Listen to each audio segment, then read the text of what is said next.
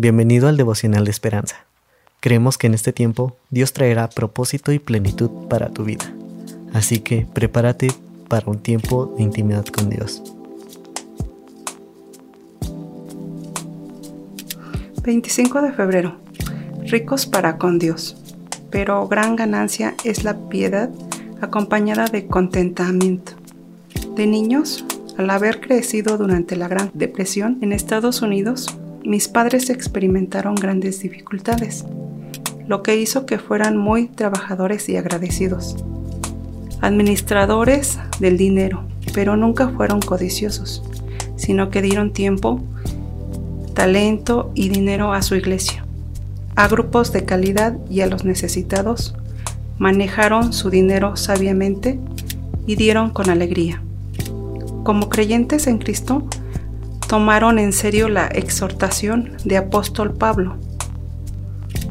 Los que quieren enriquecerse caen en la tentación y lazo en muchas codicias necias y dañosas que hunden a los hombres en destrucción y perdición.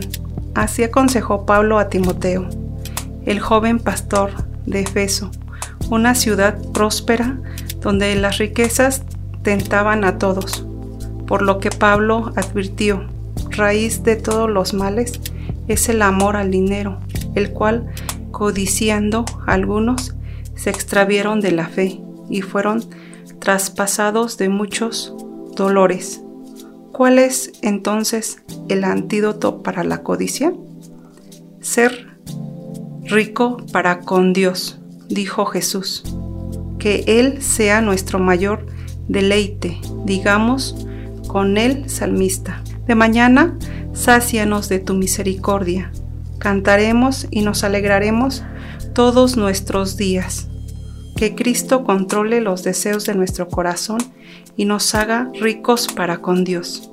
Más que nada aquí nos dice que debemos de tener contentamiento y gozo con Dios eh, antes que amar las cosas materiales y principalmente pues ser codiciosos al dinero. No debemos de tener codicia ah, porque todo esto es pues material y aquí se queda. Ah, nuestra codicia debe de ser únicamente Dios. Yo les invito hermanos a que nos entreguemos y seamos realmente esas personas que anhelemos y que codiciemos estar en la presencia del Señor porque pues Él es el que nos va a dar la vida eterna y lo material aquí se queda. Esperamos que hayas pasado un tiempo agradable bajo el propósito de Dios.